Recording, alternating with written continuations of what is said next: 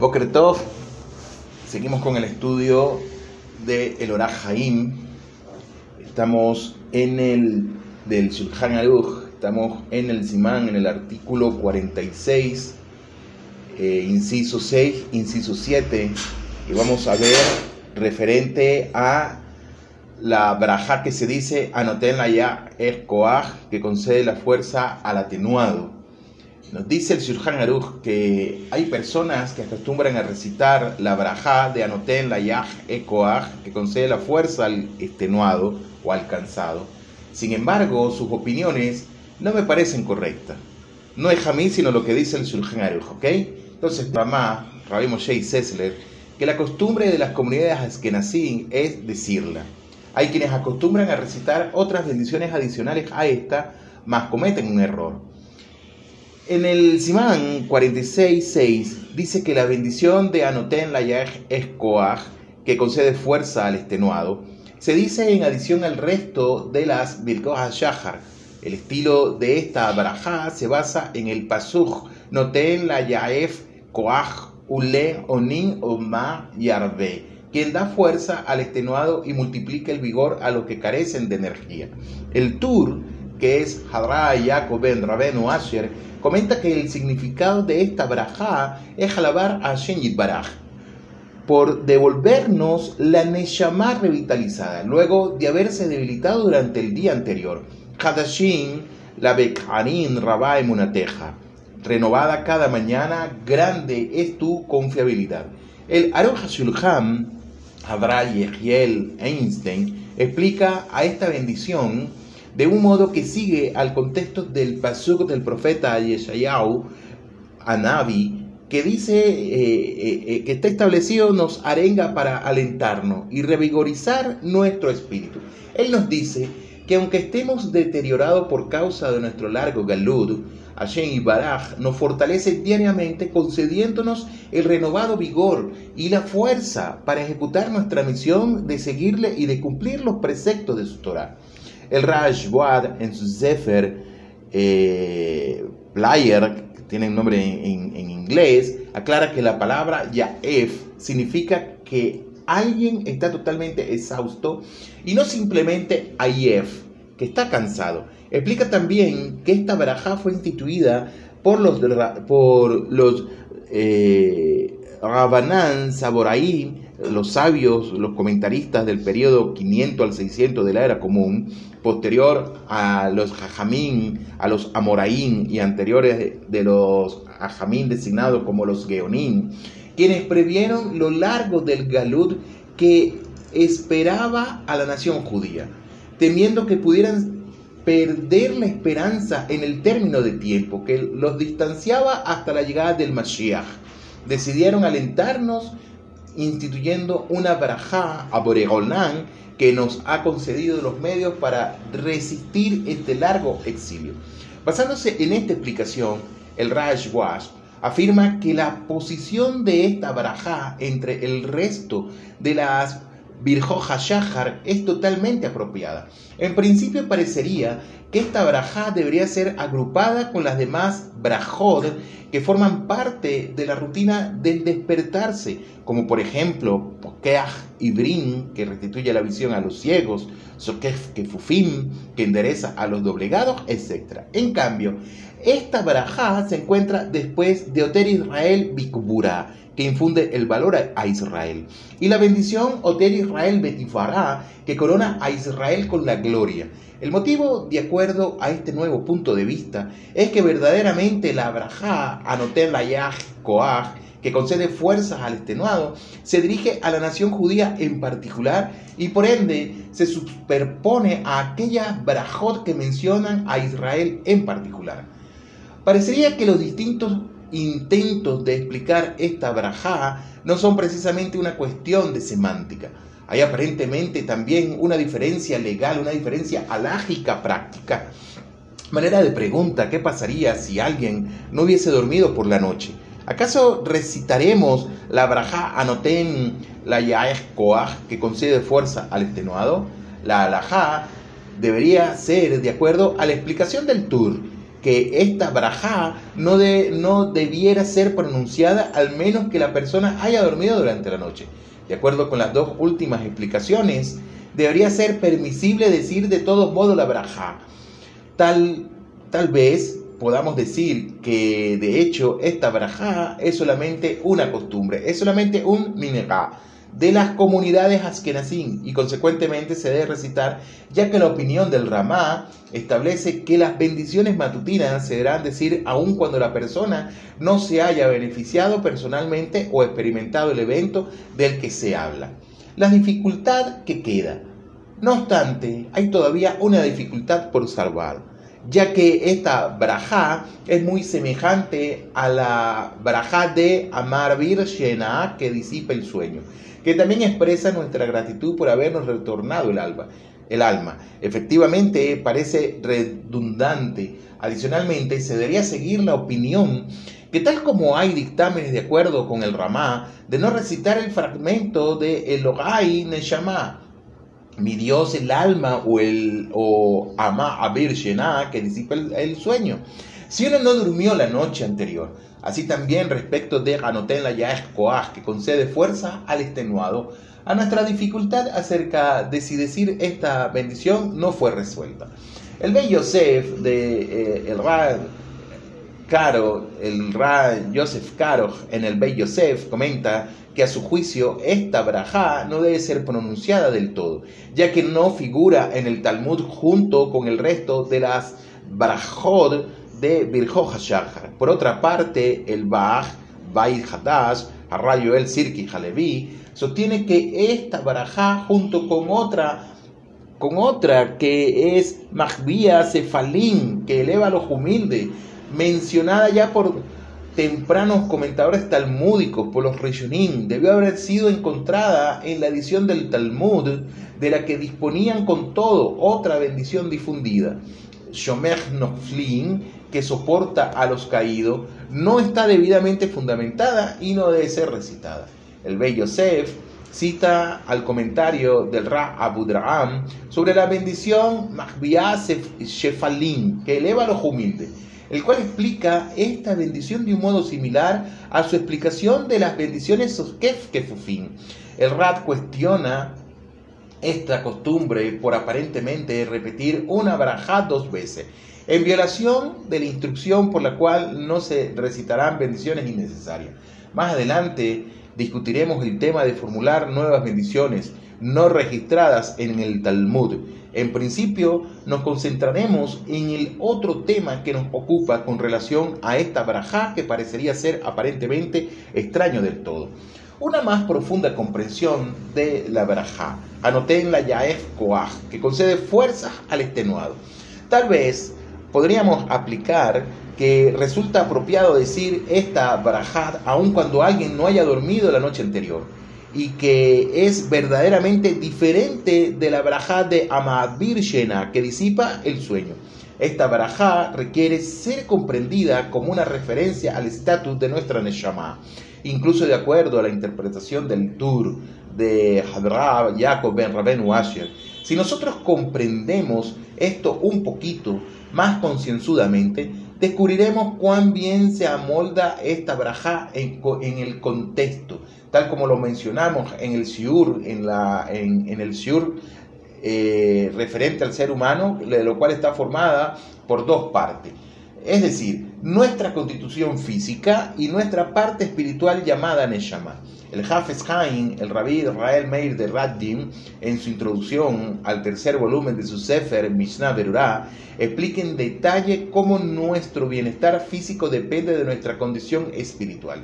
El Rab demuestra cómo es que tenemos un número de misbot idéntico al número de miembros que constituyen nuestra formación física. En consecuencia, el grado de espiritualidad de la Neshama afectará por lo tanto nuestra existencia física. Sin embargo, la Neshama misma no es un ente físico y por lo tanto su bienestar no puede ser comprendido tampoco en un sentido físico. Mejor dicho, nosotros debemos comprender que la Neshama es un ente espiritual sujeto a fluctuaciones de carácter espiritual. El alma está sujeta a fluctuaciones espirituales.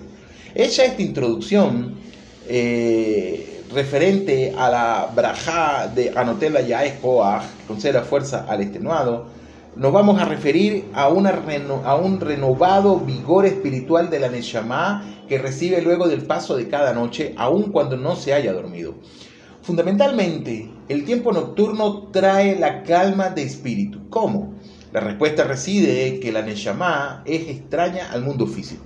El Rad Moshe Haim Lusato en su Mesilá Yesharim compara a la Neshama en nuestro cuerpo a una princesa desposada a un pobre. El pobre no tiene nada para ofrecer que pueda satisfacer los deseos de la princesa. Por eso, de noche, cuando las fuerzas y tentaciones mundanas se ven disminuidas, nuestra, nuestras Neshamot reciben un respiro que les permite reflejar su espiritualidad. Esto provee a la Neshamah la oportunidad de obtener un determinado grado de renovación que les permite enfrentar a los desafíos diarios creados. La, la Bekarim Rabai Munateja. Renovada cada mañana, grande tu confiabilidad. Cada mañana nosotros agradecemos a Boregonam por nuestro renovado vigor espiritual que nos provee una nueva oportunidad de superar nuestras insuficiencias espirituales. Esto sucede naturalmente mientras nosotros a la noche tendemos a ser removidos en una pequeña medida del efecto producido por las intensas fuerzas que nos arrastran al mundo físico y material. Esto particularmente beneficia al bienestar de nuestra Neshama y merece una braja especial de gratitud a Hashem Baraj. La explicación del Lebush referente a lo que estamos estudiando. El Rad Mordejai Yafe, autor del Lebush, trata en el Seif 6 los puntos antedichos en conexión a la braja de Anotem la Yae que concede fuerza al extenuado. El Rav da una definición muy simple a esta braja y resuelve todas las dificultades circundantes a esta braja, explicando que esta braja enaltece a Hashem por habernos devuelto nuestras Neshamot reposada y relajada. Esto es una percepción que nosotros disfrutamos incluso cuando lavamos nuestra cara por la mañana, lo que nos otorga una refrescada sensación. Brajó solo del Talmud. Ponencia basada sobre el Sidur eh, de Abraham Emech Berja. El Taz, en el Turei Zahab, de el Rab David Halevi de Love, cita a Rabenu Asher, el Rosh, quien dice que la braja apropiada para Pidion Aben, para la redención del primogénito masculino, es Asher Kidishanu Barmibeten, que significa eh, quien santificó al recién nacido desde su formación. El Rosh concluye que la costumbre de los judíos ashkenaz es la de no recitarla, ya que el Talmud no la menciona. No obstante, en su comentario al tratado que tuvo de la Gemara, el Rosh, Rabeno Asher, menciona sobre la barajá a recitarse al consumarse el casamiento de una mujer virgen, Asher, Sad, Egot, etc. El Raz señala que la fuente de esta barajá proviene de los Geonim. Esto contradice a la afirmación por la cual el Rosh expresa que solo podrán ser recitadas bendiciones originadas en el Talmud. Una costumbre recibida de los Geonim debe tener una fuente talmúdica. El Taz, en el Turei Zahab, dice que estamos obligados a recitarla, ya que es una costumbre recibida como tradición desde el tiempo de los Geonim, que esté enraizada en el Talmud. ¿Por qué se acepta el recitado de las Barajot incluso cuando definitivamente pertenecen a la, a la era post-talmúdica?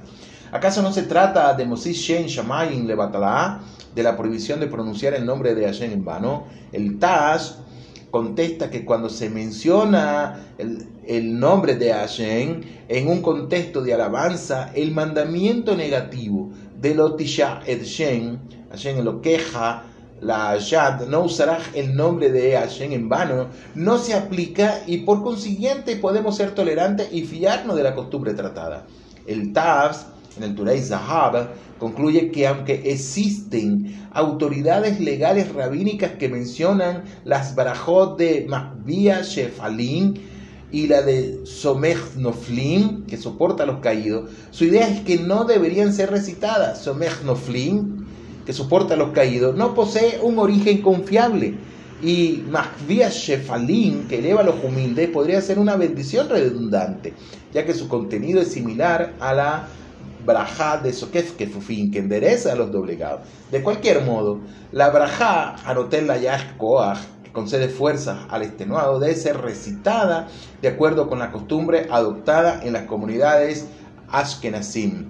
A pesar de que el Mejaber disiente con el Ramá sobre esta alajá, el Sefer Yalkut Yosef del Ray eh, Yosef eh, establece que estas brajot pueden ser recitadas comúnmente incluyendo el nombre de Hashem. Note que el Rab Abraham de Gobnin, en su obra El Magen Abraham, menciona una fuente alágica legal que señala que el Beyosef de Jabal Joseph Caro cambió su dictamen en este tema durante los últimos años de su vida.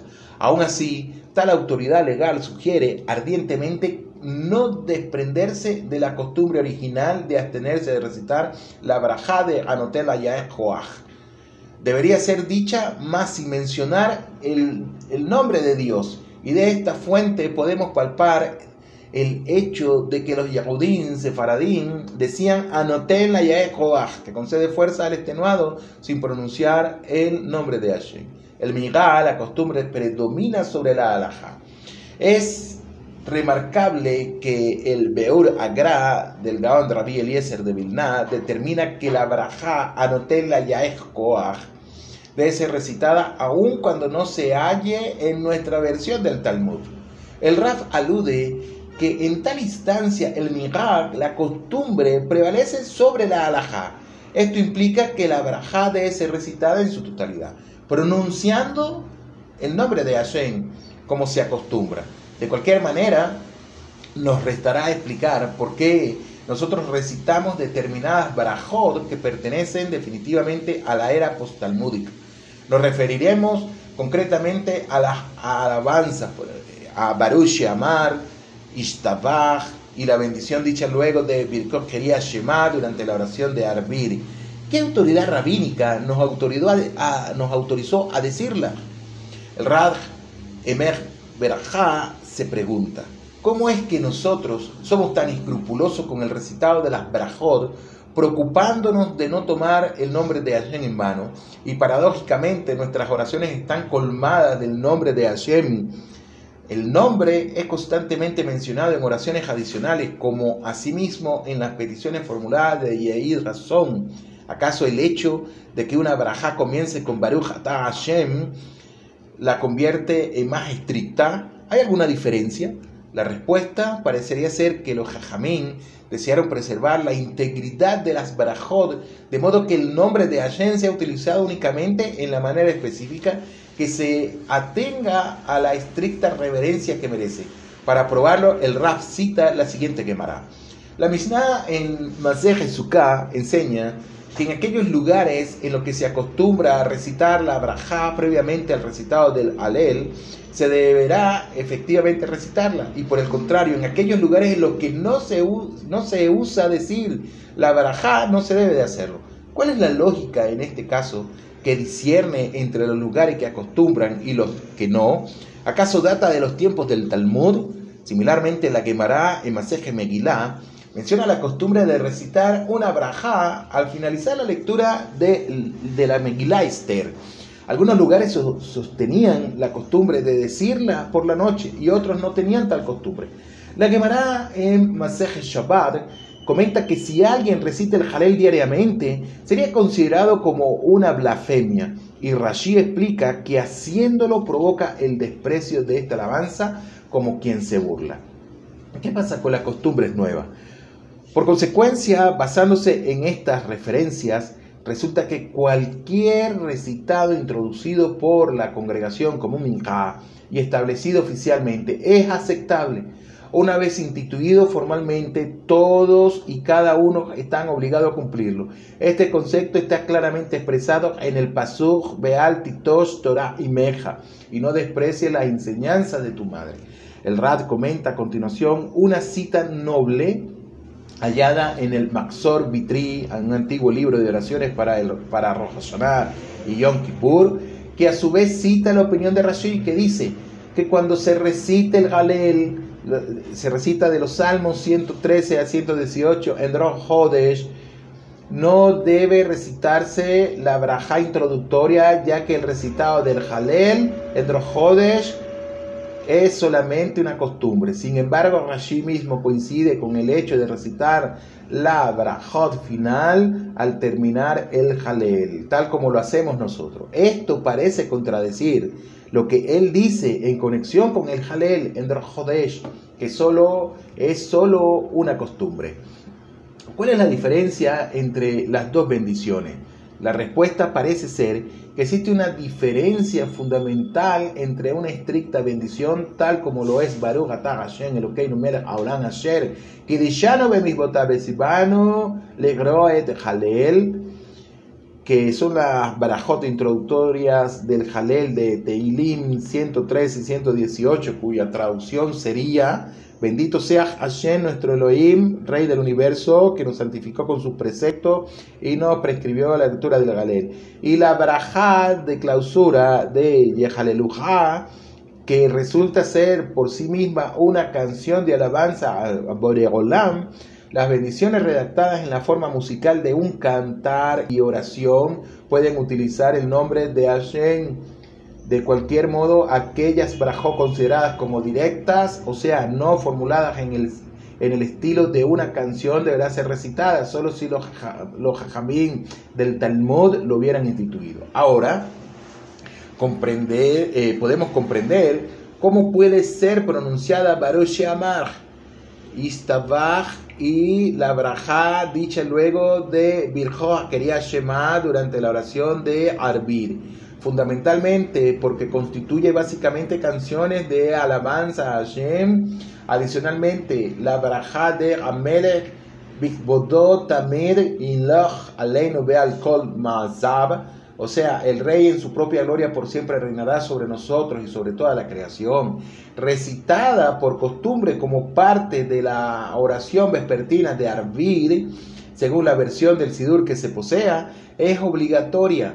Así también la Brajat de Anoten, la Yaes Koah, que concede fuerza al extenuado será obligatoria para las comunidades askenazita para no transgredir el pasuj antecitado de y no desprecie las enseñanzas de tu madre. Sin embargo, aquellos lugares que no tienen la costumbre adoptada no podrán agregar tales bendiciones.